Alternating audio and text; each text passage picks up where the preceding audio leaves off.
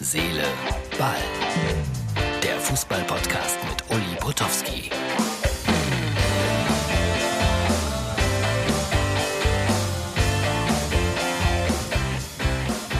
Hallo Herz, Seele, Ball, Freunde. Habe ich eine rote Nase oder sieht das nur so aus? Ich habe nichts getrunken. Ist die Ausgabe für, für, für Freitag. Äh, kann sein, ich nehme Antibiotikum seit heute Vormittag. Äh, man, es wird nicht besser. Irgendwie habe ich äh, mir eine Entzündung im Bein eingefangen. Tut Schweine weh, kann kaum auftreten. Und deswegen jetzt flach liegen. Ähm, kalte Umschläge, Antibiotikum. Und ich hoffe, es ist in drei Tagen weg. Wenn nicht, Krankenhaus. Ja, es wird lustig. Aber Herz, Seele, Ball. Wird es immer geben. Solange ich lebe. Oder vielleicht gibt es ja auch Nachfolger. Wer weiß das. Ja, was haben wir denn zu vermelden? Die U21 hat 3-0 gewonnen gegen Ungarn. Hat mich gefreut. Für Stefan Kunz auch. Vielleicht ist er der logische Nachfolger für Joachim Löw. Stefan Kunz aus Neunkirchen. Ich wollte euch bei dieser Gelegenheit erzählen, wie ich ihn kennengelernt habe.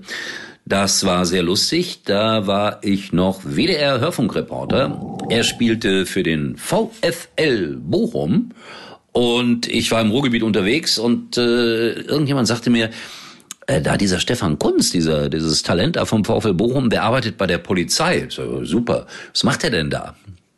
Ja, unter anderem den Polizeikasper. Oh, habe ich gedacht, das muss ich mir angucken, weil ich habe auch früher mal äh, eine Puppenbühne gehabt. Kein Scherz. Die Zankis, das war auch so in meiner WDR-Hörfunkzeit.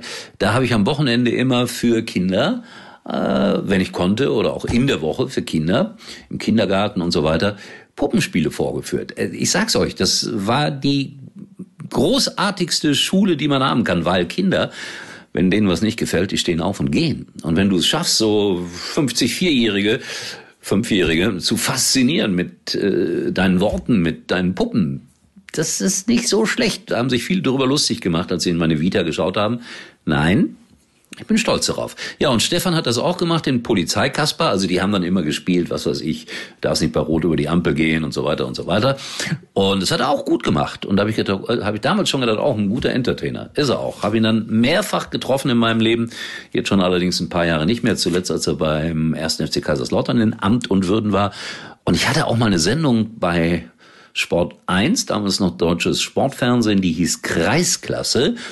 Und da haben wir über die Fußball-Kreisklasse berichtet und da haben wir Stefan Kunz eingeladen, war unser erster Studiogast, war fabelhaft, weil Borussia Neunkirchen, da kommt er her, ganz weit unten ist und dann haben wir diesen Verein besucht, was ist aus ihm geworden und so weiter und so weiter.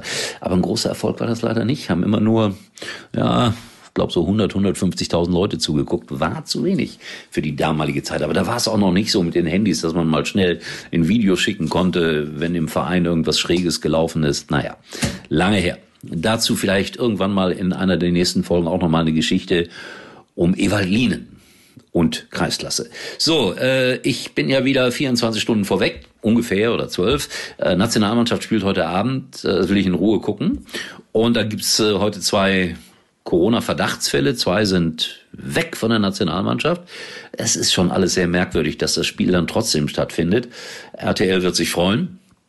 Nämlich, das, das hat dann nochmal heute überall für Aufmerksamkeit gesorgt. Da werden gleich noch ein paar Leute mehr einschalten diesbezüglich. Und Uli Hoeneß hat Premiere.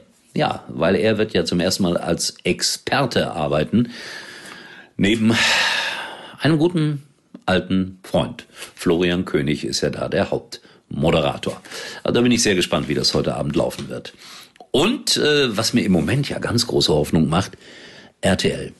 Jan Hofer, 70 Jahre alt, eingestellt, kriegt eine Nachrichtensendung. Thomas Gottschalk, Jury, Vorsitzender bei ähm, Deutschland sucht den Superstar da muss doch noch für mich auch was drin sein. Also ich war so lange bei RTL, da können Sie mich doch noch mal zurückholen für zwei, drei Jahre. Ja, also vielleicht als Seniorenbachelor oder sowas.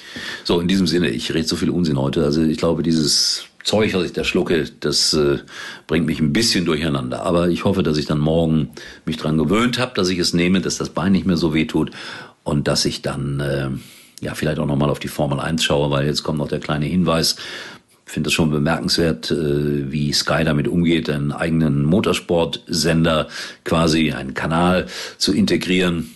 Der Hinweis kommt gleich noch. Ich sage, Tschüss, bis morgen. Aua. Die Formel 1 geht endlich los. Am 28. März. Mit mir, Mick Schumacher auf der Strecke, mit Sky daneben und mit euch vor dem Bildschirm. Es ist nur einmal live. Verpasst es nicht. Rennen live. Exklusiv auf Sky. Ohne Werbebreaks. Für 17,50 im Monat.